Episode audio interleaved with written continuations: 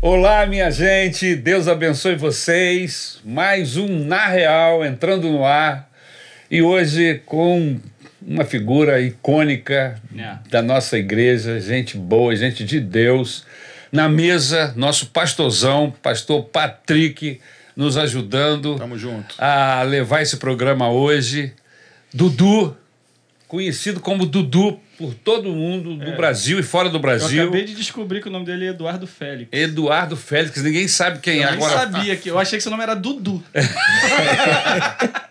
Você Se eu acha pegar a identidade, tava lá Dudu. Mas aí, se falar Dudu, pronto. A O homem que conhece conhece, conhece. todas as áreas do Rio de Janeiro, desde lá do Recreio até os confins de Duque de, De Caxias. Caxias. O homem sabe tudo. Fala, Lucas. É isso aí, vamos vamos embora. Eu não sei o que, muito o que esperar da conversa, mas eu sei que vai longe. Vamos vamos embora, vamos começar logo. Dudu, você é casado com uma moça bonita, tem um filho bonito, rapaz. Me diz, me fala um pouco dessa sua, desse seu, desse seu casamento, essa trajetória. Foi um milagre esse casamento aqui pra nós. Vamos conversar. Você tá entendendo? É muita areia pro teu caminhão, aquela moça, hein? Deus é bom, Deus é bom demais. Tem gente que diz que, que não é feio, é deficiente estético. olha só, isso aqui é tudo bullying, né? Bullying. Deus é bom demais e, e um beijo pra, pra você, Flávia. Flávia tá vendo. Lucas também daqui a pouco ele vai ver. Ó, Meu filho, o nome dele é Lucas. Xará. E foi um presente de Deus. Eu conheci a minha esposa na, na nossa igreja, Maranata. A Maranata sempre tinha uma gincana. E eu sempre fui um cara esperto, né, cara? E eu gostava da gincana. A gincana, quem trouxesse mais gente ganhava um prêmio. Pronto. A Margarete fazia. E aí eu falei, eu vou ganhar esse prêmio. E não ganhei o prêmio. E aí eu olhei pra ela. Era aniversário dela, ela ganhou o prêmio. E ali despertou. Ah, E então aí- ela, ela era meio que a, a rival na disputa. na do- disputa de, de trazer mais gente pra igreja. E aí ela despertou e a gente ia pra um, um trabalho que tinha do Sérgio Fraga lá na praça. A gente sempre ia. Sérgio Fraga e a Soninha. E eu trabalhava lá com eles e ela também ia dar folheto. E então despertou ali um interesse, a gente começou a namorar, depois ficamos noivos. E nossa, na, na Maranata a gente casou. E na Maranata a gente apresentou nosso filho. E nosso filho tá aí, com oito anos de idade, Não mas. tem uma história no rádio que você acabou dando pra ela? Como é que foi isso? Foi esse, foi esse. Foi essa? Não, é. Eu não, eu não acabei dando, ela ganhou. Eu me lembro que eu queria esse rádio. O prêmio era, era, Era um rádio, era um rádio. Era aqueles toca CD Isso, maneirão. isso. Aí, Aí, o prêmio filha. era esse. Eu falei, pô, eu vou ganhar. Eu jogava bola com um grupo, que até hoje faço parte desse grupo. Eu tenho um 26 anos fazendo parte desse grupo. Eu jogava bola com esse grupo, já tinha bastante tempo. Falei pra rapaziada assim, ó, quando sair daqui a gente vai pra um negócio e eu vou pagar pizza pra todo mundo. Falei, opa, aquele rádio lá é Encheu o meu. caminhão. Aquele rádio lá pô, no futebol, lá o futebol era de 11. E a gente tinha dois times, então a gente já tinha 22. Eu falei, pô, se for 13, se for 15, eu vou ganhar. Só que nesse dia foram 10 do grupo. Falou, não, eu vou, eu vou. E foi. E aí, Margarete, fulano de tal, quantas pessoas? Cinco. Fulano, três. Bertrando, dois. Dudu. Dudu. Aí levantou 10, contou 10, ih, tá Caraca, bom. maneiro. Aí eu falei, ih, ganhei. Aí calmou aquele silêncio total. Daqui a pouco chegaram no ouvido da Margarete. Foi a vez dela. Fulana de tal, quantas pessoas levantou? Acho que 13 pessoas. Uh. E aí ela ganhou um rádio. E eu fiquei muito chateado que aquele rádio ia ser meu. eu, tinha, eu tinha que pagar as pizzas pra rapaziada aí. E nem ganhou o rádio, né? E nem ganhei o rádio. Aí aconteceu. Pagou as pizzas ou não? Não, não, eu falei que eu não ganhei. não. Eu não ganhei. Mas eu paguei o cachorro quente do russo. O russo é aquele lá de baixo lá. Eu paguei o cachorro quente do russo. Maravilhoso o cachorro quente.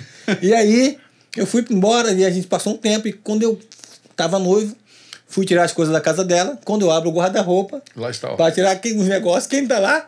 O rádio. Eu olhei pra ele, ele me olhou. Eu falei, você ia ser meu, cara. Aí, tava E, escrito. e até hoje. e até pouco tempo ele tocou lá em casa. levou o rádio, mas levou a moça, né? Levei, levei o prêmio. Ganhou o prêmio maior. Levei o prêmio maior. A gente brinca assim, mas você vê, é uma coisa tão simples.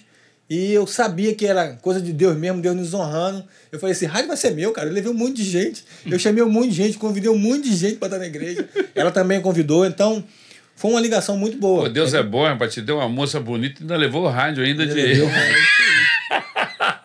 Você Ainda tá casado levou- há quanto tempo, mano? Eu tô casado há 19 anos. Já tem tudo isso, mano. 19 anos. Caramba, que legal. Faz agora 19 anos. 19 anos. Teu menininho tá com, Tá com 8. com 8 anos. Tá certo. Aí faz nove agora. Foi, um- foi quando a gente fez 10 anos de casado, a gente, ela descobriu que estava grávida.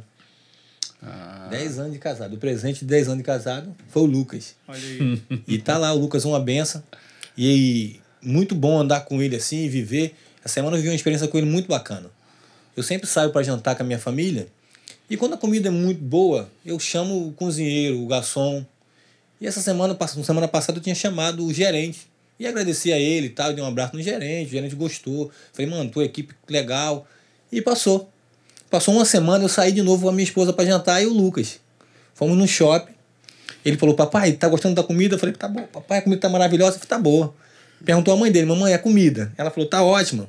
Já aprendeu, né? Ele já aprendeu, ele foi, chamou o garçom, chama o gerente, o gerente veio e falou assim, ó, Iniciativa dele. sua comida tá maravilhosa, que Deus abençoe o seu, o seu restaurante. Legal, né, e aquilo foi muito bom, porque eu falei Que assim, pô, meu irmão, ele tá vendo minhas atitudes, É isso aí. ele tá vendo o que eu faço, ele tá Isso vendo o meu espaço. É isso aí. Então, de repente você que tá nos olhando, nos, nos vendo, assistindo aí, Seja que você possa olhar os passos de Jesus, caminhar com ele, que você chegue em algum lugar.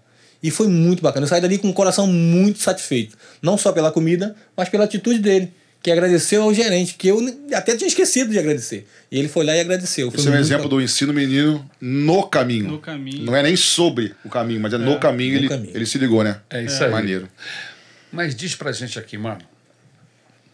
Esse ambiente de igreja que você viveu e vive, não foi assim desde sempre. Você teve um dia que você teve um encontro com Deus. Como é que foi isso? Foi- através de uma mensagem na igreja? Foi num Você é crente evangelismo de berço? pessoal? Você... você- nasceu no lar evangélico? Como é que é isso, Dudu? Não, eu não nasci no lar evangélico. Eu sempre trabalhei, corri atrás de, de tudo. Para mim, nada foi fácil. E eu trabalhava na Tijuca. Eu era camelão na Tijuca. Então já tinha um, um, um vínculo muito forte com a Tijuca. E eu ia muito pro Morro do Turano. Eu tinha alguns amigos no Morro do Turano e eu ia muito para lá, quando saía do trabalho. E um belo dia, eu tava muito cansado, muito angustiado. Um dia que foi tão difícil. E parei na escadaria lá do Turano. O rapaz parou com o carro e começou a tocar um, um louvor. Só que até eu não sabia que era o louvor. Não conhecia louvor. Eu não sabia. E cantava assim: nos galhos secos de uma ave qualquer, onde ninguém jamais pudesse imaginar. Eu comecei a prestar atenção na música. Eu falei pro amigo assim: Djavan, né? Canta muito. Aí o cara falou assim: não, não é Djavan, não. É um É porque a louvor. música é poética, É. né? Aí o cara falou assim: não, é um louvor que salva, cura e liberta. E naquele dia eu precisava de salvação, de cura e de libertação. Caramba. Eu precisava ser liberto dos meus vícios, dos meus medos, das minhas taras. Você tinha vício, liberto. cara? Tinha, tinha. Eu gostava de fumar um cigarro de maconha. Gostava muito, muito disso. Gostava de tomar San Remi. San Remi era uma bebida doce, uma bebida amarela doce. Eu gostava muito de beber San Remi. E, e quando eu bebia San Remi, eu fumava logo um cigarro de maconha. E aí eu tava lá para isso. E nesse dia que ele falou que esse louvor salvava, curava e libertava, era tudo que eu precisava. Eu fiquei mais angustiado ainda, desci o morro, peguei o ônibus e fui embora para Caxias. E quando eu cheguei no centro de Caxias, encontrei três amigos. Muito bacana, que um bom tempo que eu não via. Uma, ela fez muito sucesso por aí, como deputada, a Andréa Zito. Eu falo sempre para ela, Andréa, o maior projeto seu foi você falar de Jesus para mim. Eu encontrei com ela no calçadão. Ela, o Lincoln e o Wagner, um amigo que eu não tenho mais contato com o Wagner. O Lincoln. O Lincoln. O Lincoln tá, tá morando hoje lá Em Macaé. pra- Macaé. Encontrei ela, o Lincoln e o Wagner no calçadão. E eles me fizeram um convite, falaram, Dudu, tem uma festa hoje. E eu tava muito angustiado, Lucas. E o que eu mais queria quando tá angustiado. Não tava em era uma clima de- festa. Ah. Era uma festa. Ele queria uma festa. E aí eu falei, Ah, tá bom, crer. onde é que é? Onde é que é? Ele falou assim, ah, Rua Humberto de Campos, número 107. aí eu, tá bom. Eu moro no Belém, eu morava em frente ao Clube Belém. O Clube Belém dá fundo pra, pra Maranata. As, as costas do Clube Belém é, é a Maranata. Aí eu, tá bom, a Rua Humberto de Campos é atrás. Cheguei em casa, tomei um banho rápido. Minha mãe, o que é que foi? Eu falei, mãe, eu vou numa festa. Vamos pra night. Eu vou numa festa. Curtinha, Minha mãe né? ficou nervosa que eu ia nessa festa. E eu fui pra festa. E quando eu botei o pé na festa, eu tava tocando lá. Dos galhos secos, mesmo? a mesma música? A mesma música. E aí eu parei, sentei lá, e tudo escuro. E daqui a pouco apareceu um homem gordinho lá, barrigudinho, subiu de bermuda com a camisa do Fluminense, falou assim: vai tocar essa música aqui de novo. Toca esse mesmo hino. E mandou tocar o hino, eu falei, eu não aguento, cara. E aí tocou de novo, comecei a chorar, chorar, chorar. Ele falou assim: esse louvor é para você. Esse louvor quer mudar a tua história, quer mudar a tua vida. E eu sozinho fui lá na frente, ninguém foi nesse dia, não teve pregação, mas o pastor Silvio. Silvio. Silvio. Silvio que Jesus levou Silvio já. Passo. Silvio Passo. O Silvio lá de. Silvio, É, é, ele, era, ele era o pastor lá na época. Na época ele era o pastor lá ele em era o Caxias. pastor lá em Caxias. Isso foi em 1990. Três, quatro, cinco. Não. É, em 98. 94. Não, não, 94 a igreja já era Templo Grande. No templo Ma- 95. Foi em 95. Tinha passado a Copa. Cinco, é. Então. Tinha passado a Copa, foi em 95. 95, já era o Templo Grande. Foi em 95. E aí ele foi e fez esse apelo. E eu fui lá na frente, aceitei a Jesus. E começou a vir esse processo. E hoje em dia eu tô aqui. Curado, liberto, pelo um louvor que salva, cura e liberta. Pô, que legal. E foi muito, muito rápido. Foi muito rápido. A, a, quando o louvor entrou no meu coração, quando a palavra entrou no meu coração, naquele dia não teve a palavra. Mas eu gostei, fiquei lá. E tudo eu ia para o altar. Eu acho que o altar é lugar de renúncia. E renúncia totalmente consciente. E eu sabia que eu tinha que deixar tudo no altar. Eu comecei a aprender e hoje em dia estou aqui. Hoje em dia eu levo pessoas para o altar, hoje em dia eu peço para a pessoa entregar a vida deles. Foi muito bom. E nesse processo todo, conheci muitos amigos que vieram me fortalecer, me ajudar na Isso que eu ia caminhada. falar com você. Você tem um mundo de amigos. Essa galera dessa época, você lembra o nome deles? Você já citou o nome de alguns. Uhum. Você falou do Lincoln, falou mais quem? O Wagner O Wagner André. e da André. e da Andréia. Tem mais alguns que você Tem, lembra tem. dessa época? Nessa época, um- eu me lembro que tinha um aqui na Maranata da Tijuca que era muito, muito especial. E a gente aqui tinha uma vigília. A vigília, eu vinha para a vigília. Aqui na. Aqui na Maranata da Tijuca, eu vinha para essa vigília, que tinha uma vigília da juventude. E eu vinha sempre para essa vigília.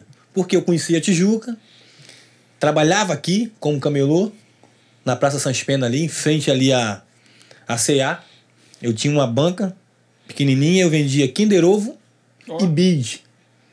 E levava a minha vida ali. E eu vinha para os cultos da vigília. E eu chegava aqui tinha um amigo que ele me dava atenção bacana. Evaldo. Evaldo, Evaldo. Evaldo. está em Portugal. Evaldo, conheço ele. Ele e a Érica, cara, ele tirava o tempo dele para conversar comigo, para ficar comigo. E nessas, nessas andanças com ele, eu tive o Pedro do Borel, que foi um amigão que me ajudou Que foi, bastante. também foi importante nesse processo. Muito bacana, muito bacana. O pastor Denis, lá de Caxias, a gente viajou muito, fizemos muito trabalho junto, ficamos muita noite orando, buscando a Deus junto. E fui crescendo no, no reino de Deus com essa turma, aprendendo com essa turma. E depois veio o pastor Ronald, meu amigo, não me largava. E sempre quando tinha alguma coisa lá, na madrugada com carinho lá do pai dele lá, ele me chamava. Dudu, vamos. E eu ia com ele e aprendia as coisas e vivia as coisas. E o desejo de estar perto, de fazer a vontade de Deus, foi crescendo no meu coração. Então, essa primeira experiência que você teve com, com o necessitado, a pessoa que, que, que vive na rua ou em situação de rua, foi na madrugada com carinho. Na madrugada com, Com- carinho. com o o Ronald. Ronald. Com o Você Ronald. sempre teve o interesse de ir pro front. É. Você não queria ficar muito Não, dentro não. da igreja Não. ali, diácono, professor de EBD. Não, não, Você é- queria não é- ir para Nunca queria ir pra foi, não era minha praia. Eu queria estar junto, porque eu vivia aquilo. Entendi. Eu estava na rua outra hora, precisando de um carinho, precisando de uma ajuda. E a gente fazia muito trabalho. E nesse mesmo trabalho, a gente, eu comecei a trabalhar em Caxias. E lá em Caxias era o Celso, Celso Félix, lá em Caxias. E eu trabalhava num grupo com o pastor Saulo. Era eu, Saulo e um grupo. A gente saía, a gente saía de Caxi- da, da Marugata, da Maranata de Caxias, ia lá perto do shopping center fazer o trabalho. E a gente ficava a madrugada toda. Saulo, com você? Saulo, Saulo, Saulo, na época, era Saulo. diácono. Na época, na época ele não era nem diácono. Não era nem diácono. Ele- Saulo também sempre esteve envolvido nessas, é, nessas na época áreas. ele não era nem diácono, ele era líder de evangelismo. Na época ele era Isso. líder do evangelismo. A gente fazia lá e fazia um evangelismo na quatro rodas, lá no Jardim Gramacho. Quatro Rodas é o nome de uma comunidade. Numa comunidade lá no Jardim Gramacho. Então a gente fazia esse trabalho junto com o pastor Saulo, uma galera, tinha uma turma bacana. O diácono Noel. O Noel me ensinou muito. Noel. Porque o Noel, ele andava limpando a rua. O velho Noel ainda vive? Não, Jesus levou. Já levou? Jesus levou. Ele andava limpando a rua. Como que anda limpando a rua? Se arrastando. ele, andava, ele andava se arrastando, mas ele tava lá, ele ia. Ele me inspirava Ele muito. velhinho. Aquele cara me inspirava muito. Ele, Dudu, vamos lá, vamos para Jesus. E aquele vamos para Jesus me incentivava. Quando eu chegava cansado, quando eu não queria mais, quando eu falava isso não é para mim. E quando eu via Noel limpando a rua, aquilo me inspirava. Falava, chegou o Noel. Quando eu chegava, meu irmão falava, não, mano, eu tenho que ir. É. E aí eu ia. Então essa turma me ensinou muito. A turma da, da igreja, a turma da minha igreja me ensinou muito. Eu cresci muito ali. E a gente fez muito trabalho. E depois eu conheci o Patrick. Novo também, tocava. Conheci o Patrick lá no Borel. Patrick tocava É, meu, muito te- novo. meu testemunho é num, É. num outro. É, é. Aí a Semana gente que vem é pastor Denis, o, o próximo é pastor. A gente fazia um trabalho Aí e, vocês vão entender porque ele fez assim, com a mão assim. Quem que assistiu o próximo? Aonde que o pastor Patrick tocava? né? É, exatamente. E eu conheci ele. Então, esse processo meu de estar de tá na igreja de, foi porque eu andei com muita gente boa, pastor. E depois tive o privilégio de duas vezes ser pastoreado pelo Senhor. Duas vezes o Senhor passou pela igreja. Uma vez, quando o Senhor passou, acho que eu não estava muito envolvido em algumas coisas. Mas na segunda eu falei para o Senhor, pastor, estou à sua disposição. E foi bom demais, porque eu cresci muito. A gente fez muito trabalho, a gente visitou Foi. muita gente. Visitou muita gente. E a gente pegou uma época complicada. Foi. Pegamos uma época complicada, foi a época da pandemia. E, e antes da pandemia também, aqueles desastres que, o- que isso, isso aí, aconteceram isso lá aí. em- Teresópolis, Teresópolis, a gente participa- é, levando água. junto, é. Mas essa lá da pandemia foi muito marcante pra gente, porque tinha pessoas que a gente manda, a gente ia socorrer essa pessoa, levava para o hospital, uma dessas não voltava, o cara fulano não voltou. Não voltou. E era difícil pra gente, difícil, difícil. Nós somos sobreviventes, né? A Sobreviventes. gente olha um para o outro É, e a maioria de nós aqui passamos pela pandemia, É. mas naquela época da pandemia, 2020, nós estávamos pastoreando justamente a igreja de Caxias. A igreja fechou no dia 15 de março, se eu não estou enganado. Acho que, acho que foi, um, foi um domingo, na segunda-feira, 16, ela fechou. né? e, e aí só abriu 120 dias depois. Mas E a é- gente trabalhou esse tempo E todo. os idosos, a maioria muito idoso na igreja, eles não podiam sair de casa. As pessoas angustiadas. E não, já tinha que levar comida na, ca- na porta da casa dele para ele. E a gente não tinha contato com ele, a gente deixava na porta, né, Dudu? E depois ele vinha e pegava, porque as pessoas tinham medo. Sim. Só a gente que não tinha direito de ter medo, né? E foi uma época tão interessante porque Deus fez acontecer nessa época. Porque a gente não tinha culto. Como que a gente ia pedir as pessoas para trazer? É. Então, alguns amigos, eu me lembro que um dia o pastor estava comigo, chegou um amigo meu, o Pantera, um policial, lembra? Ele trouxe, eu falei, meu irmão, preciso disso, disso, disso. Ele falou assim, agora, irmão. Ele ligou para alguém, daqui a pouco chegou um carro lá, né, pastor? Um carro, uma picape, lotado, e a gente começou a fazer as cestas básicas, chegou um monte de coisa. Descarregamos eu, o pastor, o Marcelo, descarregamos lá, na garagem ali, começamos a fazer as cestas e visitar as pessoas e levar. E para mim, aquele, aquela época foi muito legal, porque eu cresci muito.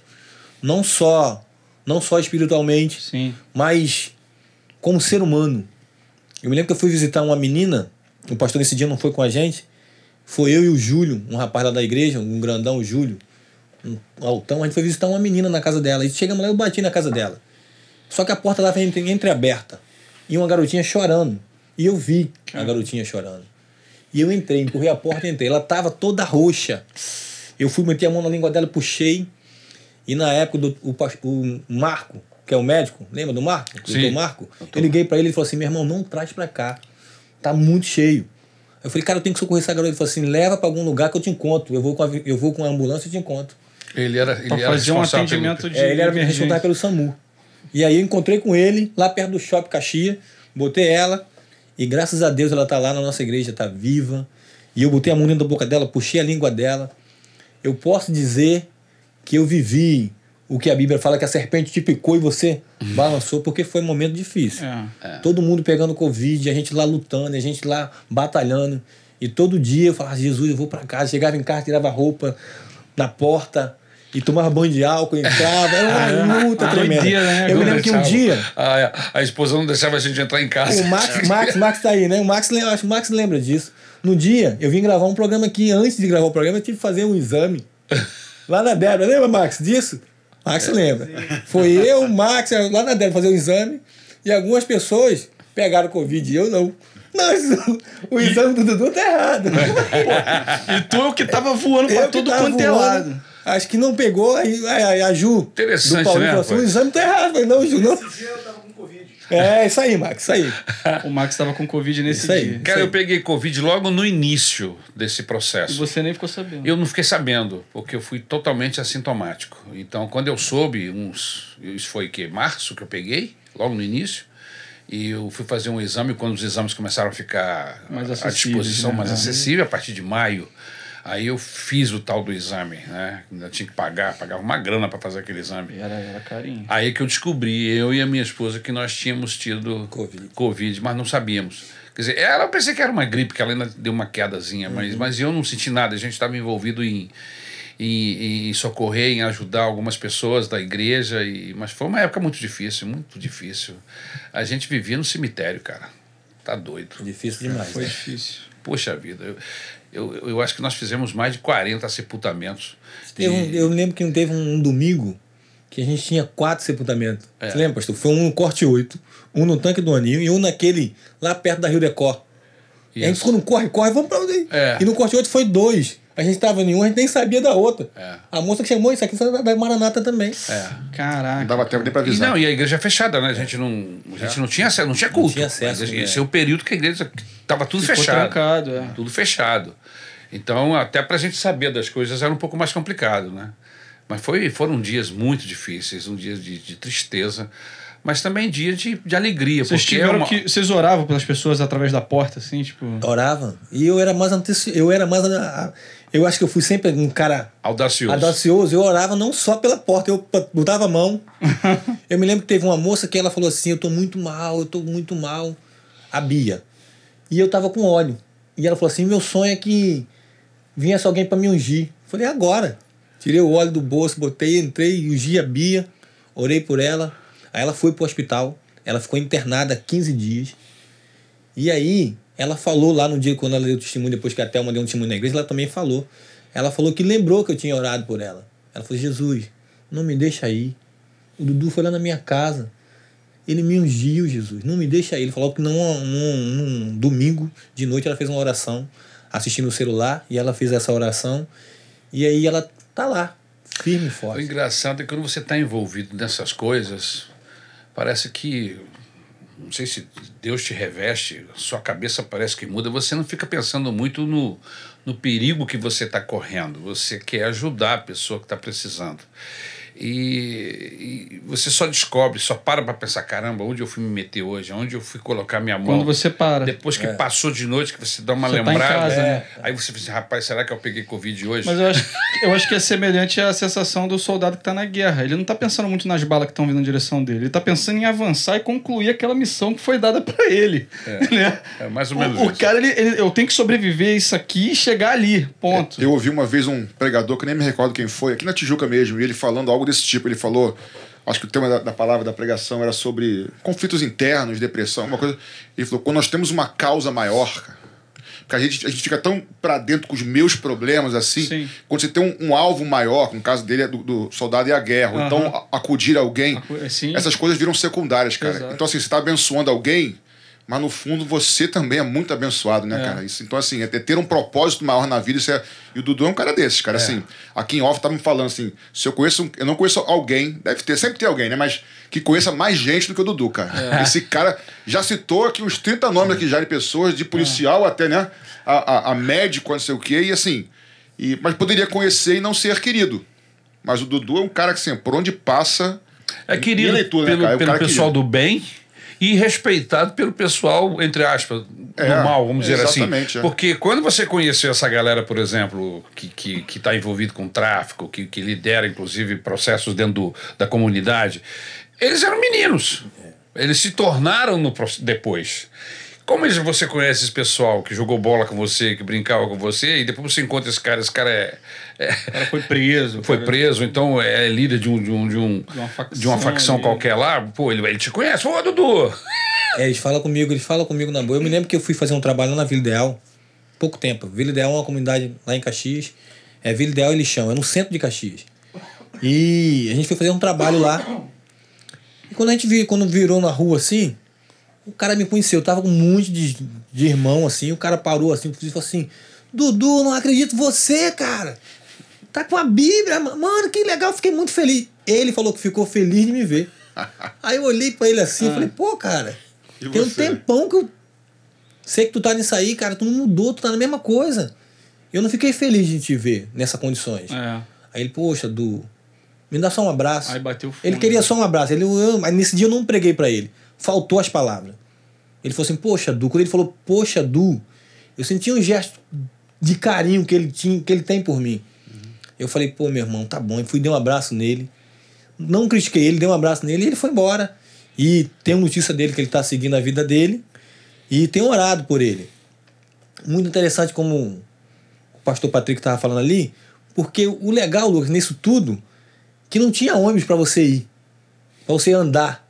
Não tinha. E quando eu ia fazer algum trabalho, eu tinha que pegar o trem e o metrô. E quando chegava no trem e no metrô, eu tinha que me identificar. Tu trabalha em quê? É. Aí eu me lembro que nunca ninguém me parou, nunca. Ah, porque o pessoal pergunta, né? Perguntava e você tinha que mostrar a tua identidade, tua coisa. Pra poder nunca se, ninguém se me parou. mover nesse período É, de. o trabalhos Nunca essenciais. ninguém né? me parou. Aí eu me lembro que um dia eu peguei o metrô, só que pra, pra Caxias o trem não tava tendo, eu fui até a Pavuna, da Pavuna pegar pra São João e São João chegar em Caxias. E lá na Pavuna me pararam. O cara falou assim: qual o teu trabalho? Qual o teu trabalho essencial? Eu falei: cuidar de gente. Cuidar de gente, tu é médico? Falei: não, sou servo. Aí ele foi, me olhou e na hora ele entendeu o que que era. Ele, qual é a tua igreja? Ele perguntou pra mim, qual é a tua igreja? Eu falei, Igreja Missionária Evangélica Maranata. Lá de Caxias? Eu falei, lá de Caxias. Aí eu falei, mano, a gente tá fazendo um trabalho, tem um monte de gente esperando a gente lá, a gente tá com um monte de cesta básica pra levar e eu preciso ir. À vontade, irmão. Vai. Isso aí. À vontade. Se ele não é da igreja, a mãe dele é, a tia dele é. Alguém da igreja era. E, e Deus estava naquele negócio. Deus estava assim, meu irmão, vai lá, meu filho, vai lá que eu vou. Porque não tinha, não tinha como você entrar em algum lugar se você não fosse ou médico, ou enfermeiro, É verdade. ou trabalhar. Entregador. Não, não tinha, É. não tinha como você andar. Teve uma época que ele falou assim, meu irmão, ninguém sai de casa. E foi a época que a gente saía. Só abria A farmácia. época que a gente mais saía foi essa época. É. É, isso mesmo. E o, e o pior é, é na época do. Bom, na época, nesse período terrível né, que o mundo viveu, e o Brasil e todos nós, é, a questão do, da, da perda do, do familiar. Né, quantas vezes nos, nos encontramos no cemitério e, e a gente não podia chegar perto, né? O, o cara, o cara trazia o caixão no carrinho caixão e fechado, falava né? o nome. Fulano, Fulano de de tal. tal. Aí a galera que já estava, já cada um num canto lá, Espalhado. saía seguindo aquele caixão de longe até chegar perto do, do local onde a pessoa ia ser sepultada. Você às vezes não tinha oportunidade nem de fazer uma oração, você tinha que ir orando no caminho, pedindo a misericórdia de Deus sobre as pessoas para que, que houvesse consolo. Foi um momento muito complicado, muito difícil. É, numa dessas a gente. Eu não, não sei se o senhor se recorda. O senhor tinha acabado de chegar no cemitério e já tinha, acho que já tinha enterrado um irmão do louvor da nossa igreja, o Estevão. Estevão. E o pai dele e a mãe dele estavam no carro, o senhor foi lá. Lá no carro, aqui no canto, no muro do cemitério, o senhor foi lá. A pastora Raquel também estava lá, o senhor foi, falou de longe com eles, assim. Ele, postou, aí ele foi e chamou. Eu me lembro que ele segurando a sua mão, assim, o senhor ficou sem reação. É. Porque ele queria, ele só queria ali, eu acho que, tipo, pastor, muito bom tu tá aqui. Aham. Muito bom tu tá aqui, cara. É, numa hora lá. dessa a gente fica impedido, rapaz. A gente não podia abraçar. É, As e o pessoas que mais tinham- as pessoas precisavam era um É abraço. de um abraço, cara. É, foi um momento muito difícil, sabe, essa pandemia. Mas louvado seja o nome do Que Senhor passou. Jesus, que passou. Passou. Nós Graças estamos vivos para contar essas histórias todas, Graças esses detalhes como tão- estão acontecendo aqui agora. Mas deixa eu fazer uma pergunta para você ligado a esses, esses amigos que eram seus amigos de infância, Uhum. que mais tarde se tornaram gente do bem e gente, que do bem. infelizmente, né, muitos deles Escolhas. é, são, são comerciantes, são policiais, estão envolvidos em muitas áreas de atividade dentro do, do, do nosso estado, no caso, o município de Caxias, mas inclusive gente que é envolvida em, Com coisa errada. com coisa errada. Você lembra de algum caso que, que tenha acontecido uma transformação do Senhor Jesus e essa pessoa se converteu a Deus por causa de um, de um, de um trabalho, de um encontro, e essa pessoa largou o, o tráfico, largou as drogas, essa, essa condição e veio para Jesus? Lembro, lembro muito bem.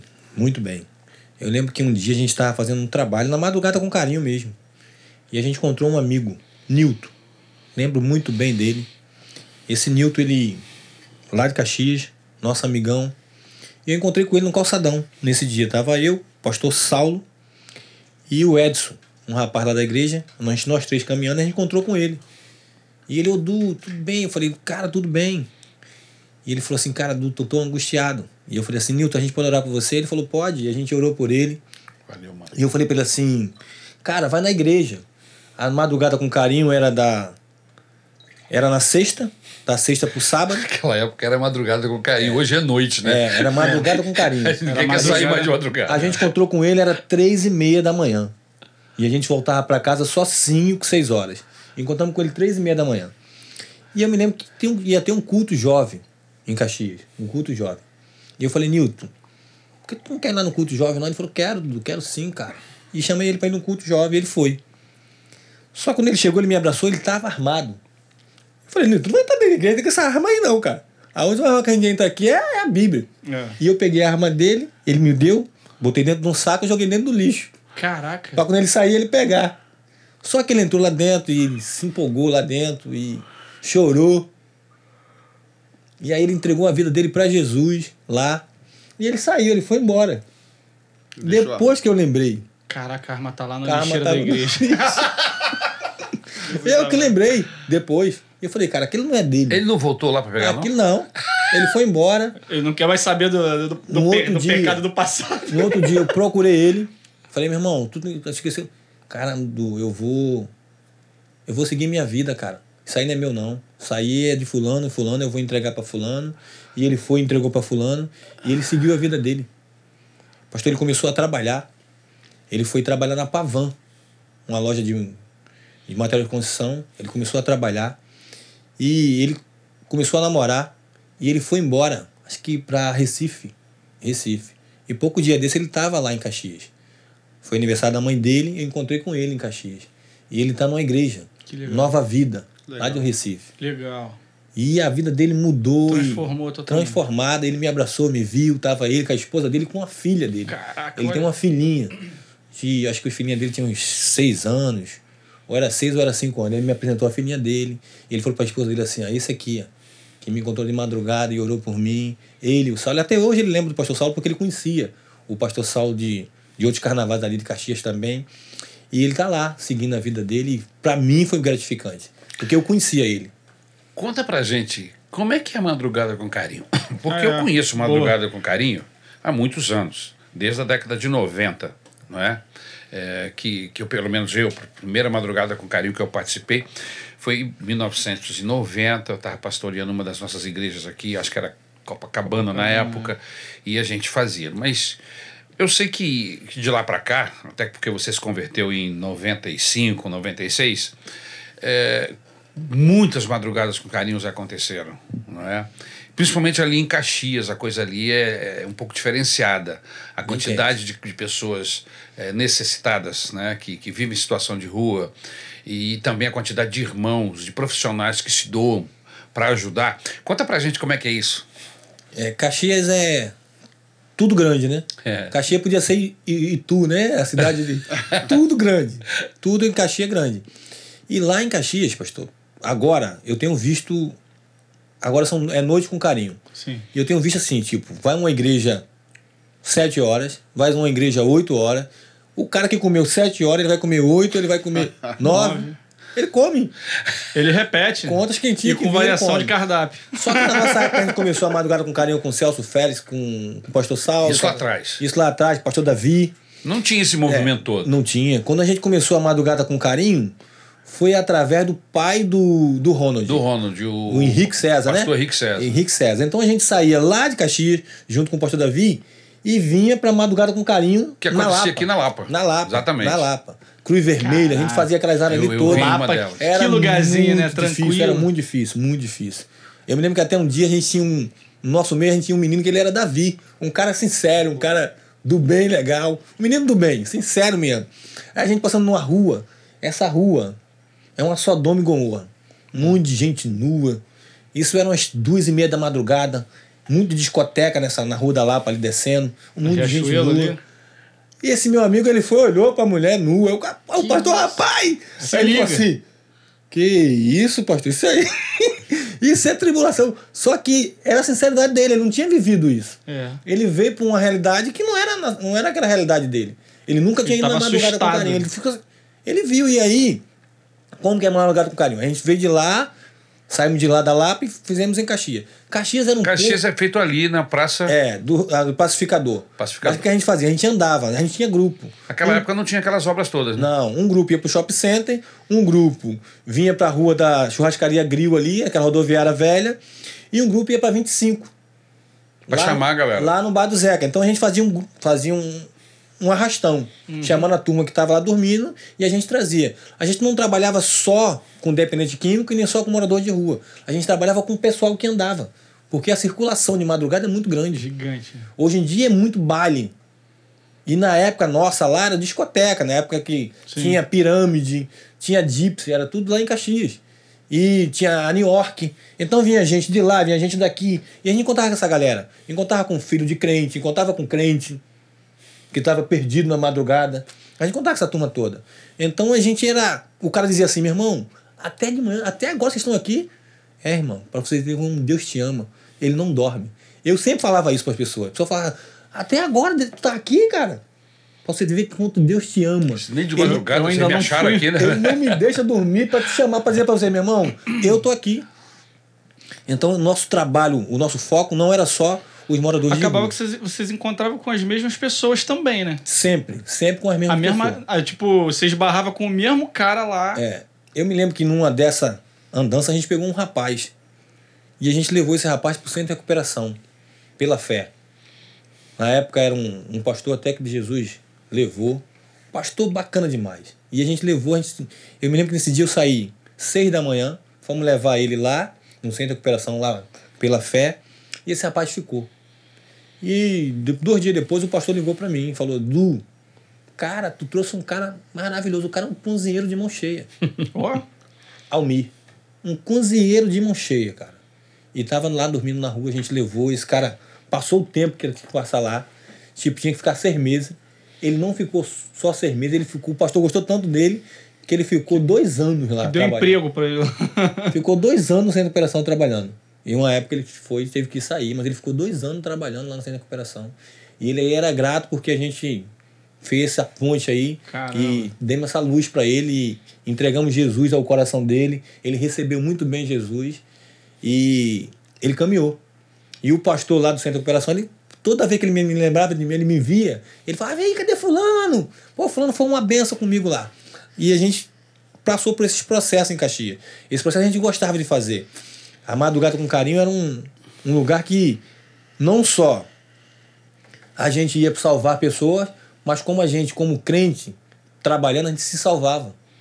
Porque todo mundo se dedicava. Quando chegava o dia da Madrugada com Carinho, enchia. Tinha vez que a gente já foi pra rua, pastor, Patrick, com 80 pessoas. Eu me lembro que uma Madrugada com Carinho a foi, a gente contou. Tinha 115 pessoas. Caramba, é uma multidão. Só da igreja. Só da igreja. É um batalhão, mano. Só da igreja. Aquele mundo de fruta. Imagina a gente vindo com aquela galera. Aí no Natal a gente faz uma mesa É um farta. arrastão, né? No Natal a gente faz uma mesa farta. É. Uma mesa Fora, gigante. fora os profissionais, fruta, né? Que vão com cortar fruta, cabelo. É isso aí. Aí a gente tem a turma que corta cabelo, a gente tem a turma que cozinha, que fica lá o dia todo. Não só na madrugada, mas o dia todo trabalhando, cozinhando. E a gente botava uma mesa com um monte de frango, com um monte de fruta.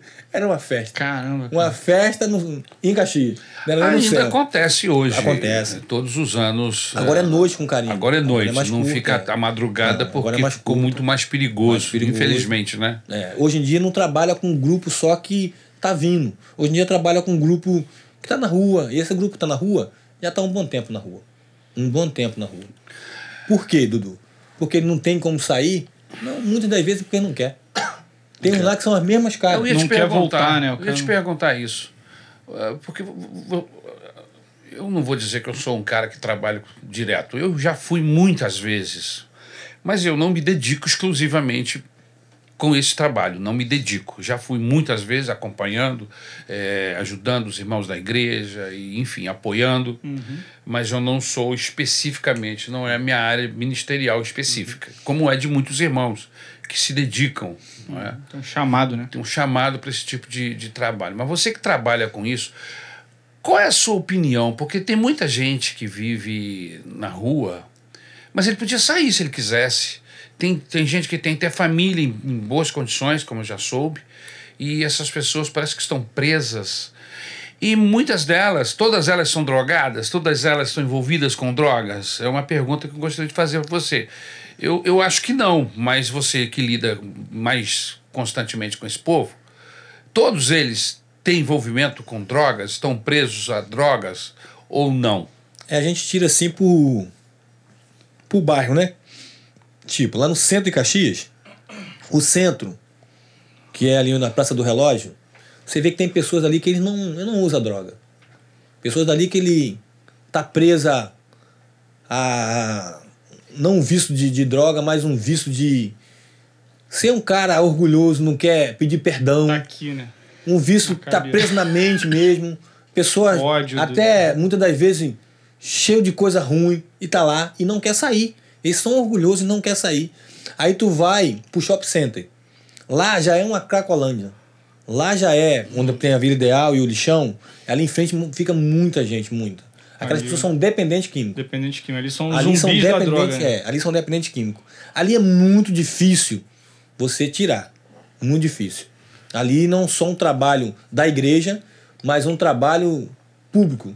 Hum. Um trabalho com prefeitura, com todo mundo junto. Hum. Ali é um trabalho muito, muito maior. Ali naquele local que nós fomos várias vezes, inclusive na pandemia, levar água, que a galera não tinha lugar para beber água, a gente levava água na Kombi. É lá, essa daí que eu tô falando. A- a- ali, ali embaixo, É. é, aquilo ali, aquela área, aquela galera toda que fica ali, inclusive senhoras com filhos, toda aquela turma ali. Todo dependente químico. Porque Todo ele fica perto. É tipo assim, você já viu um Tá perto da passarinho? comunidade. O passarinho, você tira o ninho dele de lá, ele vai atrás do ninho. Ele vai onde tem. Então aquela turma ali vai onde tem. A turma tá ali porque eles são dependentes químicos. Uhum.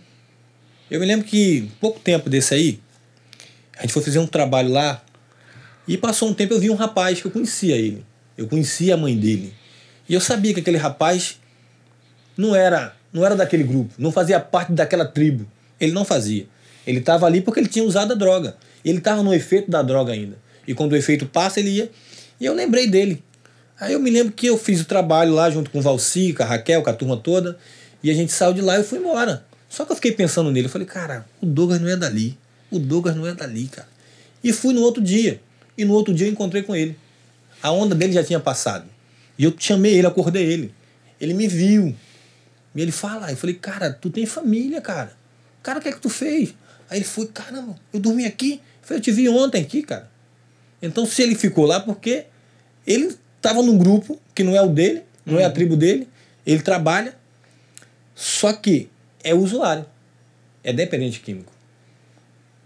Cabe a ele lutar e querer sair. É um luta tremendo, meu irmão. E aí, o que, é que a gente faz? pastor? Quando um quer, quando a pessoa quer mesmo, a gente leva para de recuperação. Não só o dependente químico, não só o morador de rua, a gente leva. E lá tem um processo para a pessoa pas- passar. Um usa álcool, gente- o cara pergunta: você usa álcool? Você usa? E quando ele é dependente químico e ele é homossexual, ele não fica. Não. Não, porque ele pode conduzir todo mundo está num processo de libertação e de cura lá dentro do centro de recuperação. Então, se ele for, ele não fica. Tem que ter um centro especial para ele. Ah, Entendeu? porque ele acaba atrapalhando? É, porque, tipo, ele é homossexual. Ele pode ali querer ter um, um relacionamento com alguém lá dentro. E aí, em vez de. E aí vai despertar os Assim outros. como não pode homem e mulher junto. É o mesmo princípio, na verdade, deve Entendi. ser. Deve É. ser isso. vai deve despertar os outros, entendeu? Então tem um, um lugar especial para essa turma. E a gente já levou muita gente. A Igreja Missionária Evangélica Maranata, em Duque de Caxias, já levou muita gente para o centro de recuperação. Muita gente foi liberta, muita gente foi salva. Tem um caso de um irmão lá da nossa igreja lá, tá até hoje na nossa igreja firme, forte. E a gente encontrou com ele na rua e ele mudou de vida, tá trabalhando hoje em dia, mas fruto de Mas tem gente que não quer sair da rua, né, Tem cara? gente que não quer. Na Tijuca Tem mesmo tem, tem gente que a gente já Tem tentou gente várias vezes levar e o cara tá há anos, mesma situação, e o cara não é quer a sair da rua. vontade cara. dele, entendeu? Mas o, o nosso o desejo da turma lá, de toda semana, tá na rua, na noite com carinho, é porque a turma quer ver a turma salva, quer ver a turma liberta. A gente aprendeu de graça receber e de graça dar. Então, o processo da Igreja Missionária Evangélica em Caxias já salvou muita gente, irmão. A gente já salvou muita gente. Porque eu já venho do processo da noite, com, da madrugada com carinho e agora à noite com carinho. Muito tempo. Então a gente sabe que a gente já fez bastante coisa em prol do reino. Eu me lembro que a gente fez um trabalho, foi na sua época, na sua gestão, que a gente fez o Essa é a Hora. Isso. O primeiro o senhor estava lá no primeiro Essa é a Hora, a gente fez um trabalho lá em Caxias, por quê? Caxias era o maior índice de aborto, Lucas. Caxias era o maior índice de aborto. E um dia uma menina foi e falou comigo, pô, fulana morreu. De quê? Ela foi tentar abortar e acho que deu hemorragia e a fulana morreu. Eu conhecia a menina. E aí eu fiz um trabalho em Caxias, chamado Essa é a Hora. Coloquei 36 igrejas junto, no mesmo propósito, no mesmo. E a gente fez o Jesus é Doce. A gente deu 50 mil bombom para as meninas lá em Caxias. A gente falava do amor de Jesus, a gente falava que podia fazer. Depois a gente fez o pano de prato lá, depois a gente deu aquelas Bíblias, depois a gente deu 40 mil Bíblias. A gente fez. A Maranata em si já foi muito eficaz em, na nossa cidade, ali no nosso bairro ali. Eu fui nascido e criado em Caxias, nessa parte lá onde eu moro, onde tem a Maranata. E as pessoas me vê na igreja hoje em dia e falam assim, meu irmão, aquele é o Dudu. Quando você tem essas ideias, você vai também em outras igrejas, buscar também. Chamar, chamar pessoas. O Dudu né? tem tanta ideia, cara. Tem uma que eu encontrei com ele um dia. E aí, Dudu, beleza? A gente já fez trabalho junto, mas esse não, ele contou. E aí, novidade, como é que tá? Ele falou, pô, cara, passei numa loja e comprei uma caixa de, pre- de prego. Lembra dessa, Dudu? Eu falei, caixa de prego? Ah, ah, Conta a história, quê? Dudu. É, eu me lembro que Do foi na, nada, cara. Foi numa? É. numa Semana Santa, na Páscoa. Foi. E não tinha nada, tava tudo fechado. Eu falei, cara, eu tenho que fazer alguma coisa, cara. Eu tô em casa. Aí eu passei, eu vi a casa de material de construção aberta. E eu, na hora, eu lembrei, eu comprei uns pregos grandão. Fui pra casa, pintei as pontinhas do prego de vermelho, amarrei um laço e botei assim: foi por você, foi por amor. Caraca, e colei um Dudu. bombom e fui pra porta do shopping. E comecei a dar. Gênio. Algumas pessoas pegavam, olhavam e outros jogavam no chão. E quando jogava, batia. Tal! Eu sentia bater. Eu me lembro que um cara, ele veio, ele foi lá dentro do shopping, voltou e falou assim, cara, que bom tu me lembrar isso, cara. Caraca, tu me lembrar que cara. foi por mim. Que legal. E naquele dia foi muito legal. Foi muito legal porque eu tava fazendo um trabalho, eu e Deus, sem querer nada em troca. Lógico. E o cara me deu uma bolsa, pastor, de Copenhague. Um monte de chocolate. que por mim mesmo eu não ia ter o dinheiro pra comprar. O cara falou assim: meu irmão, isso aqui é pra você de Vem cá, presente." quantos pregos pra pagar esse companheiro aí? Que Imagina. legal, que legal. Cara, eu falei assim, cara, tu trabalha pra Deus e ainda ganha. É, Essa história é a prova de que aquele ditado tá errado. O ditado é aquele mente vazia, oficina do diabo. Mas se o coração da pessoa tiver no Espírito Santo, Cheio a de mente Deus, é. vazia vem com criatividade de Deus. Você tava ali tipo, cara, eu preciso ter uma ideia, eu preciso ter uma ideia. E, puf, E Deus velho. deu essa ideia. Foi muito O, bacana. Ma- o Marcos Madalena ele fala no livro dele, né, que ele diz que falta de criatividade na terra é falta de intimidade com o céu. Essa frase é boa dele, cara. É, cara. E essa criatividade certamente veio do É. alto, cara. Você comprar uma caixa de prego, velho, pintar de vermelho, cara. Caraca. Porque hoje em dia, tipo assim, hoje em dia o evangelismo ele tem que ser um evangelismo com estratégia. Hoje em dia as pessoas não estão parando. Nos dias de hoje, tudo para escutar o né? crente, Tá todo a mundo pessoa não está aqui. parando. Tá todo mundo grudado. Ligado no celular e tem que correndo. ter um cara. evangelismo com estratégia. Tu tem que ser estratégia para tu alcançar essa, essa turma. Eu me lembro que quando eu fiz esse trabalho, depois que eu fiz esse trabalho, eu fiquei conhecido em alguns lugares. Então algumas igrejas começaram a fazer. Eu me lembro que eu fui fazer um trabalho junto com a turma lá da Batista Atitude. Você patenteou a ideia? pô? Não, não. eu tô brincando. Aí eles lá, lá eles já fizeram diferente, eles já fizeram. Botaram o bombom na caixinha, o prego e num, em um, né? num potinho bacana. Aham. e a gente começava a dar. Deu uma gourmetizada. Foi, é, foi muito bom. E, e várias coisas que a gente come- começou a fazer no Rio de Janeiro que começou a ser marca. Eu me lembro que eu fiz um trabalho lá em Cabo Frio. A cidade pequena, não foi nem em Cabo Frio, foi em São Pedro da Aldeia. São Pedro da Aldeia. A cidade pequena, a gente foi em porta em porta de pessoas, a gente colocava um balão na, na casa assim e dizia assim: ó, ele veio te visitar. Caraca. E amanhã ele volta. A gente colocou num monte de Estratégia casa. da curiosidade. Num monte de casa. A pessoa ficava. Só que atrás tinha o nome da igreja, o número da igreja, o telefone da igreja. A igreja Batista, de São Pedro da Aldeia. Aí eu me lembro que a gente fez esse trabalho, aí o pastor falou assim: Cara, Dudu, e agora? Falei, agora amanhã a gente vai. A gente volta lá. a gente vai de porta em porta convidar essa turma aí no culto. Caraca, hein, cara. Que é isso, Dudu? Vamos, me porta em porta. O senhor não queria que eu treinasse a sua juventude? Eu vim para treinar a sua juventude. E a gente foi em porta em porta, batia. Cara, que essa estratégia lá pra Rio das Ostras. Batia em porta em porta, chamava. e a gente chamava a turma. Se a gente foi em 60 casas, 20 foi para o culto. Aí, ó. 20 casas foram para o culto. O culto ficou cheio. Ficou cheio. Até hoje eu me lembro o que, que eu preguei. sobre Sadraque. Não, eu peguei sobre Mefibosete, Ziba e Davi. E Davi. Uma E história nesse linda. dia foi maravilhoso. O Espírito Santo invadiu lá, tomou todo mundo. E pela graça, essa turma, dessas 20 casas, acho que umas 10 aceitaram Jesus. O pastor é meu amigo até hoje, grato. Que Alguns legal. trabalhos que alguém tem por aí, passou que Dudu ajudou, Dudu fez alguma coisa, Dudu deu início, Dudu fez alguma coisa. O Essa é a Hora, em alguns lugares foi feito. Por que tu parou, Dudu, com Essa é a Hora? Porque depois o negócio cresceu muito. Explica A o Essa é a Hora, como é a que gente é? botava 15 mil pessoas. O Essa é a Hora a gente foi com- ia com o trio elétrico para para Caxias, para o centro de Caxias. Pegava igrejas cinco. Era 36 30, igrejas. 36. Aí pegava Caramba. cinco, cinco igrejas diferentes e dirigia o louvor. Eu me lembro que até um pastor marcou com o Cláudio, Cláudio Claro, um cara que era daqui, um pastor, Sim, para cantar. E a gente levou Já o está ar, com o senhor, Cláudio Claro. o Arte na Lata, a gente levou uma galera. A gente levou, a gente fazia um trabalho muito bacana lá. E esse trabalho foi crescendo, crescendo. O último a gente tinha 15 mil pessoas na rua. De todas as igrejas a gente tinha 15 mil pessoas na rua. Monte de igreja junto. Muita a gente. Maranata descia em peso. E a gente fazia os balões. Eu me lembro que um a gente fez assim. É, o sangue derramado do- que a gente colocou na- numa camisa lá.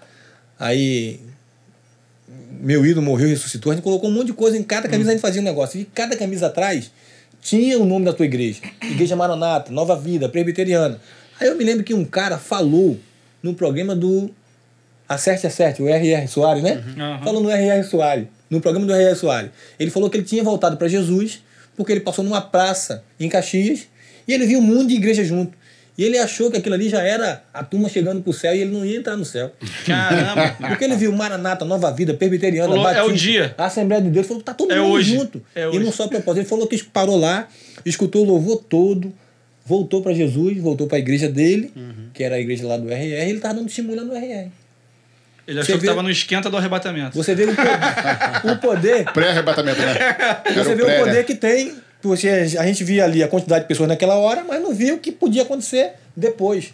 E aconteceu muitas coisas, muitas coisas. Agora, no carnaval também você tinha uma ação no carnaval. Eu me lembro que muitas vezes eu pastoreei a igreja de Copacabana. Copacabana pelo menos duas vezes nesse processo Uhum. da minha vida aqui. É, é, e tanto na primeira. Na primeira não, que foi em 90, você não tinha se convertido ainda, mas principalmente na segunda. E mesmo depois, você conseguia levar Fiz milhares de copinhos de água para pegar a turma lá. É, a gente foi lá, no a gente samba. fazia o Jesus é a água da vida. Essa fonte não seca. E a gente colocava o, o rótulo, um- Adesivo no. o adesivo. O Paulinho sempre nos ajudou a No fazer. copinho, né? No copinho. A gente arrumava 40 mil copos de água mineral e a gente ia pra rua. E a gente também dava o, o saco de lixo. Jesus recicla a vida. Pode ser a sua. Deposite nele. Por quê? O lixo a pessoa tá lá usando. Joga o lixo no chão, então a gente dava o saco pra pessoa. Uhum. E ninguém, ninguém nunca deixou de não pegar. A pessoa pegava porque era uma coisa útil, Sim, ele ia usar e tinha uma mensagem para ele entender. sim. Ele entendia. Eu me lembro que um dia, nesse, nesse, nesse trabalho, a Esté de, de Praça Seca, é Praça Seca, a Esté. é, isso mesmo. A, a moça parou ela e falou assim: Mas menina, isso aqui tem um custo. E ela falou assim: Mas o custo foi Jesus que deu. E aí ela começou a conversar com essa moça. Eu me lembro que num trabalho desse, eu e minha esposa paramos perto de uma moça, no calçadão, e essa moça estava lá para se prostituir. A minha esposa viu ela de longe foi dar um copo d'água para ela. E ela viu: Jesus é a água da vida. Ela começou a chorar. Minha esposa orou por ela. Eu fui lá perto dela. Essa menina veio de uma cidade de longe veio para o Rio para se prostituir. Só que a gente falou de Jesus para ela, ela falou assim: a minha mãe também é crente. Isso aí.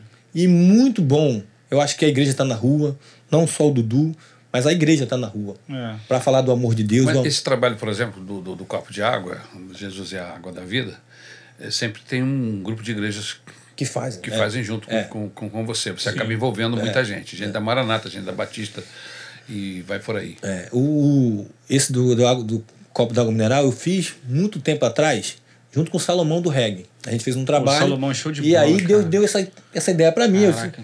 a Anotar gente, o nome dele aí, ele tem que. Pô, faz o gancho pra trazer o Salomão do reggae aqui, mano. A Por gente favor. foi e eu falei, não, vamos fazer um trabalho assim. A gente fez um trabalho muitos anos, muitos anos. E foi um negócio que pegou. Um monte de gente até hoje me liga, poxa, eu posso usar aquilo? Cara, isso aí não é meu, cara. Isso é de Deus, você pode usar. Um monte de igreja hoje em dia me liga, ó. Tem um cara que ele fez um trabalho, o Essa é a Hora, como tu tava falando, lá em Curitiba. O outro fez um Essa é a Hora no Rio Grande do Sul. Aí.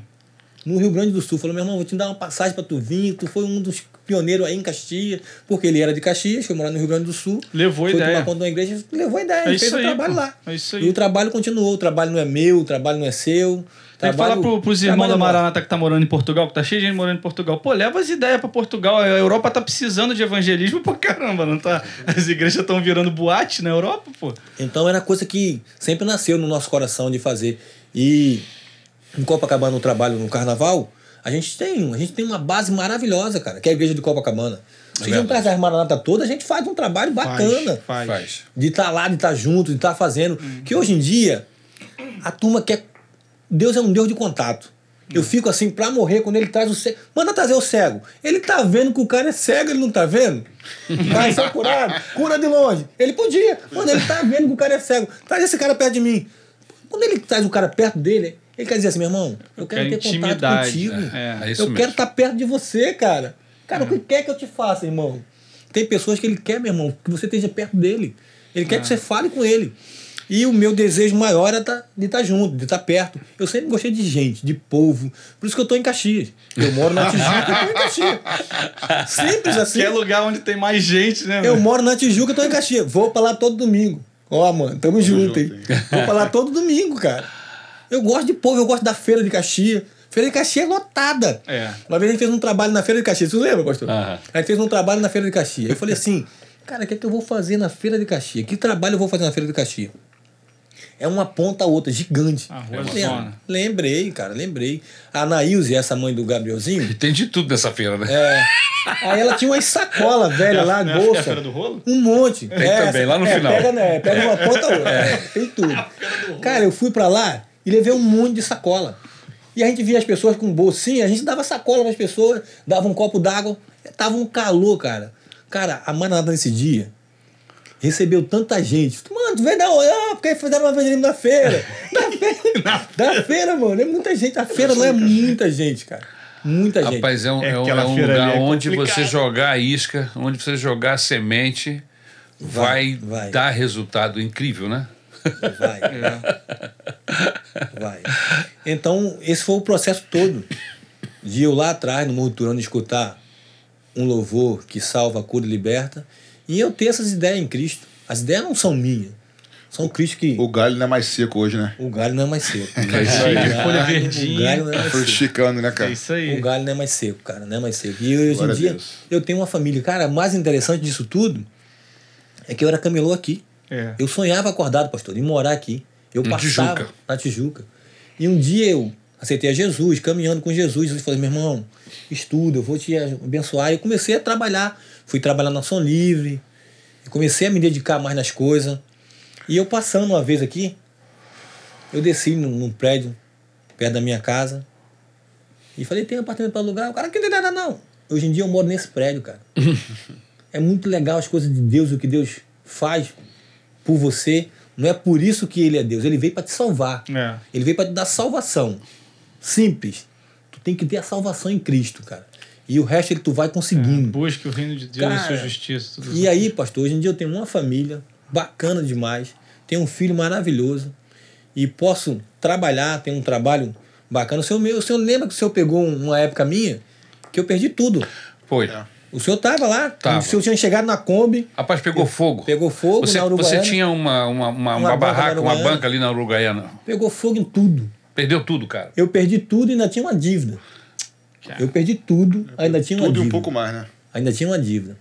Aí eu falei com Deus, Deus, meu irmão, vai lá trabalhar. E na pandemia foi muito bacana, porque eu fazia o trabalho e Deus começou a trabalhar a meu favor. Eu comecei a vender máscara. Uhum. E um monte de gente começou a me procurar. Sim. E eu ganhei bastante dinheiro com isso, paguei minha dívida. Hoje em dia eu tenho uma loja lá no Feirão do Lu, trabalho para sustentar minha família, minha casa. A Bíblia diz que do suor do homem não comerá e viverá. Tem que trabalhar, querido. É isso. É isso e eu aí. trabalho e maravilhoso, com o coração cheio em fazer muito mais. Hoje em dia a gente para um pouquinho porque a gente tem o nosso trabalho para sustentar nossa família, a gente para um pouquinho. Mas o coração cheio de sonhos, cheio de projetos em Cristo. E vamos realizar um monte, né? Um monte. Fala. Se você falar pra mim. Não, é que você conheceu nesses trabalhos aí, né, nessa andança toda, você conheceu um monte de gente que, que, que fez escolhas ruins, mas você também conheceu um monte de gente que está do outro lado e que a vida proporcionou, por exemplo, o cara ser um jogador de futebol de ponta. É, tem, um, E o- tem uns amigos.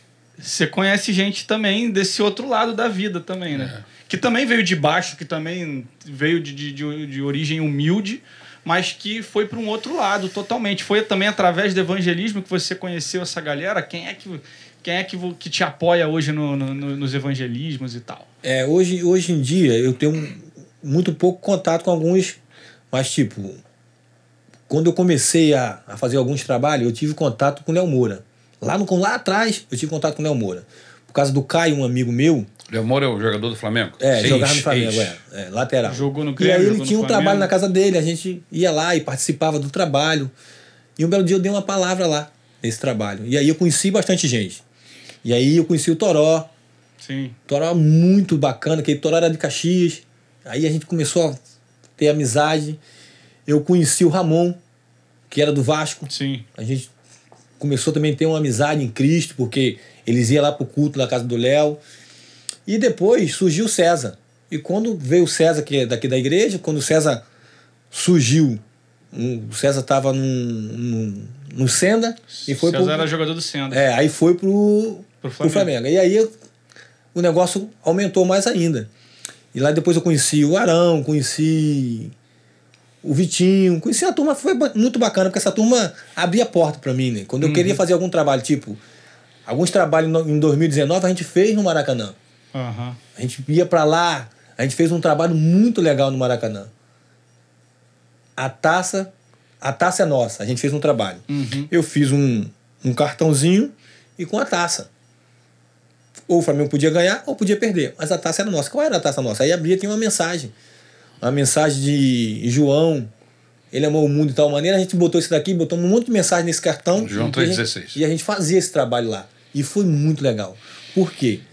Depois eu comecei a fazer o trabalho já dentro do Maracanã.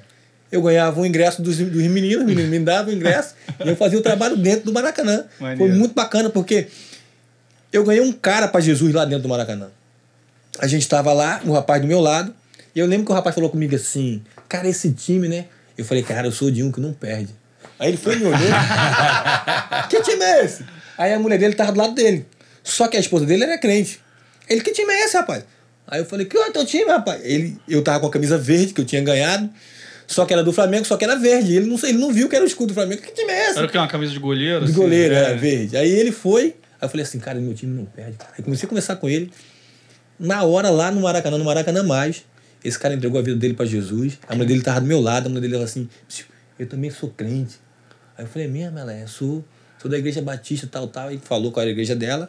E a gente orou com ele lá, ele começou a chorar. Ele levantou, foi pro banheiro. Ele não quis mais ver o jogo. e aí, eu queria ver o jogo. Falei, Jesus, me isso? deixa. Foi em 2019. Eu falei, Jesus, me Logo deixa. o. Flamengo ganhando tudo. E eu vendo naquele, naquela televisão lá, ele com ele lá, sentado lá em cima. Lá em cima tem uma Mas mesa foi grandona. início do ano? Porque se foi início. Se fosse mais pro meio do ano, ele ia falar: meu time também não perde. Eu ia falar, é verdade, é. é. Se foi não, no foi no começo do ano, foi no Foi no começo. começo. Foi no começo, A é. gente lá, Foi profético que ele não sabia, tá vendo? a gente lá conversando com ele, eu e a esposa dele, ele chorando, ele chorando compulsivamente, chorando. Aí eu me lembro que foi gol do Bruno Henrique. E eu tô vendo, eu falei, gol! Aí, o que que foi? Não, não, não. E, e Senhor querendo consolar ele, mas foi muito bacana, porque eu tenho contato até hoje com ele. Que maneiro. Adão, o nome dele. Tenho contato até hoje com o Adão, Aqui com a esposa mesmo? dele. É a Célia, a esposa dele. Ele tem um contato bacana com ele, eles moram no Meia. Que legal. E poxa, fizemos um, um contato bacana. E nesse, nesse meu tempo, quando eu ah, vou fazer alguma coisa, Dudu, vai fazer o quê? Dudu, toma aí, vou te ajudar. Ele ajuda nos trabalhos. Ah, esse pessoal ajuda financeiramente. A galera porque isso tem um patrocina, custo, ajuda, né, pô? ajuda, ajuda. essa- esse material. Pra comprar prego, comprar Ajuda, bombom. ajuda. né? Ajuda. Comprar copo d'água. Ajuda. Só ligar para um, para um, para outro. César, sempre quando o César manda, só ligar para eles, ele abençoa sempre. E a gente tem Legal. sempre feito alguma coisa em prol do reino de Deus. Por né? onde anda o César, cara? Tá César tá em Portugal. Portugal. Em Portugal. É Santa Clara? Não, é. é esqueci faltou agora. Não, é São Crist... Hã? Boa Vista. Boa, Vista. Boa Vista. Boa Vista de Portugal. Um time que subiu para que era da segunda divisão, subiu para a primeira. Foi pra primeira. E ele tá lá, firme e forte. Tá firme lá. Agora, dentre todas as coisas, cara, que você está contando aqui, Tem uma coisa que me impressiona. Para eu saber, você, fazia parte de um grupo de louvor?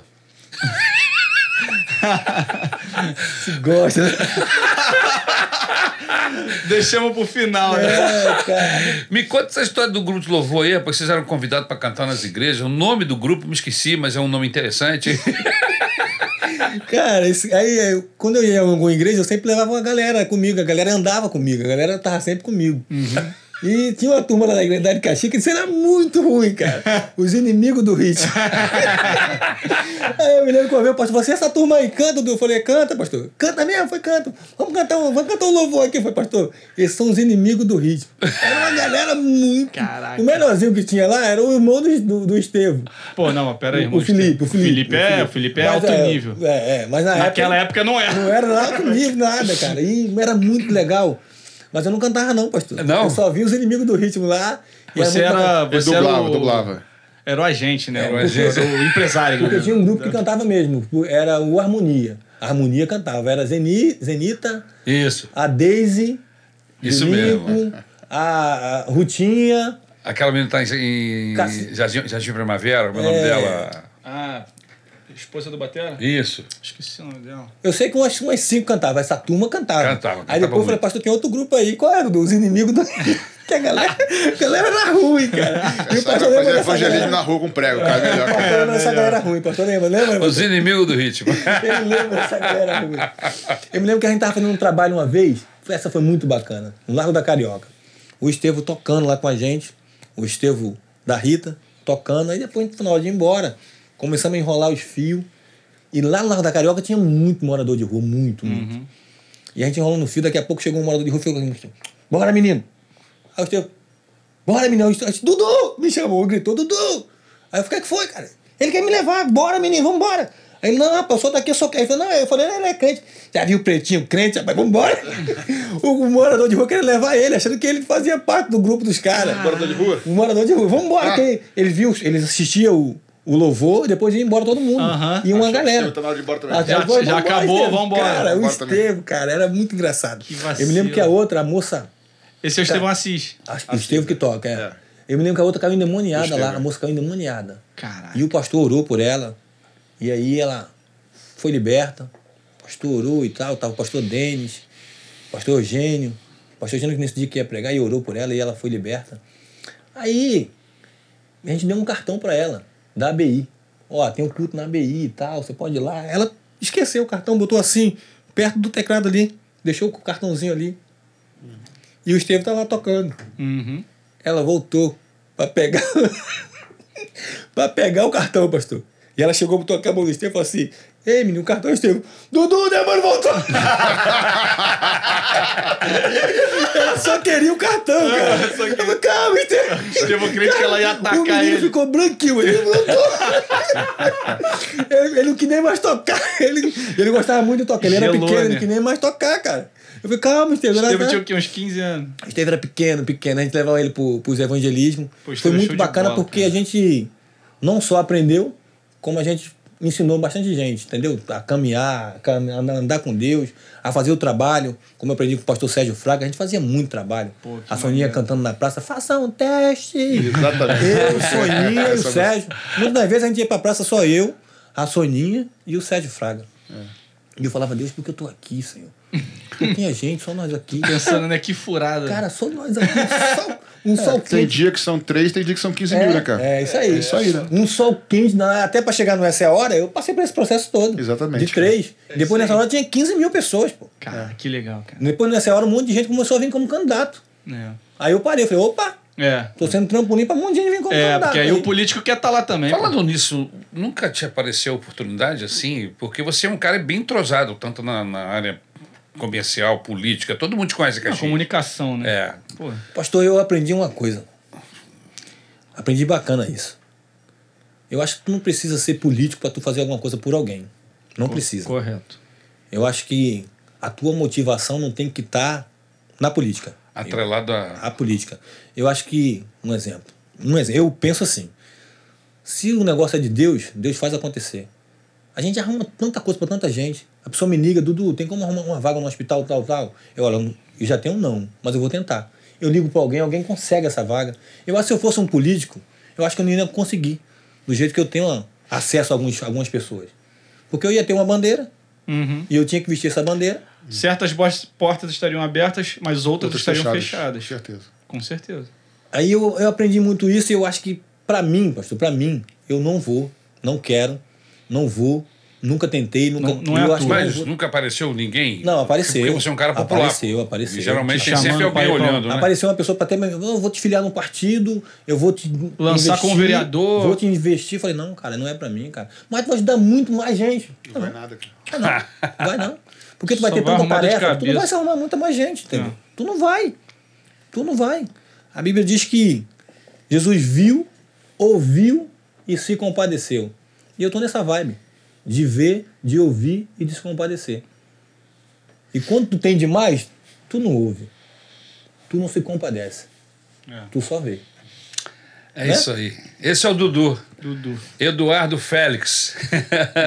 Esteve conosco aqui conversando sobre sua conversão, seu casamento, os inúmeros trabalhos que, que Deus, através dele, fez. Muita gente abençoada. Que, que, que bênção, Dudu. Que, que honra ter você aqui com a gente. Uma alegria muito grande. Dudu é evangelista de nossa igreja.